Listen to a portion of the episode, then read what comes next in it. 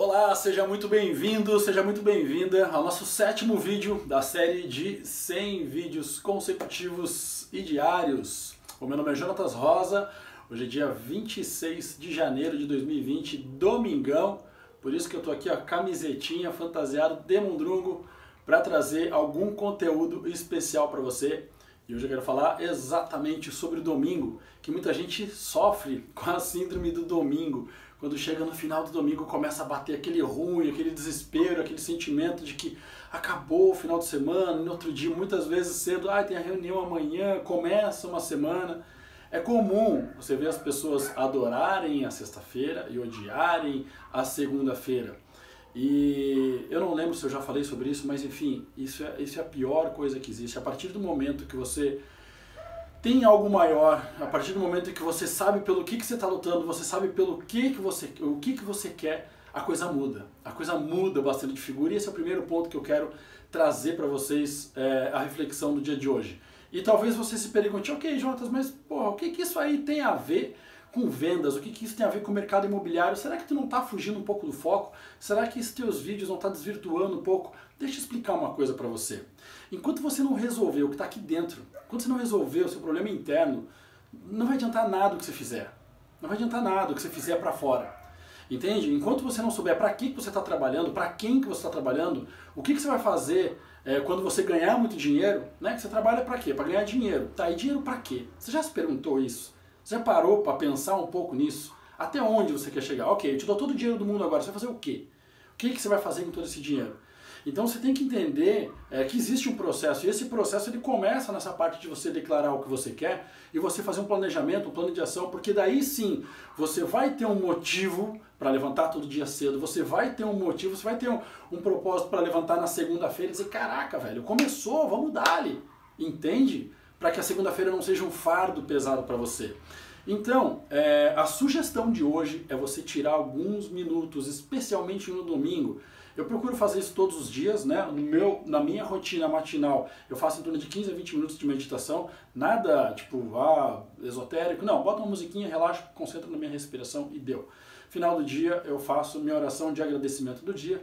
E no domingo, é o dia de eu fazer o meu encontro, o dia do encontro comigo. O que, que é isso, Jonathan? O que, que é isso? Eu não acabei de falar aqui para você, é, de você saber para onde está indo. Saber, não estou falando, ah, é propósito de vida, não é exatamente isso. É tu saber exatamente o, o porquê que tu quer as coisas, aonde que tu quer chegar. E tu fazer uma análise. Né? Senão a gente entra num piloto automático, num ritmo de piloto automático. O que, que vai acontecer? Sexta-feira, uhul, sextou. Você tem uma vida maravilhosa, sexta, sábado e domingo.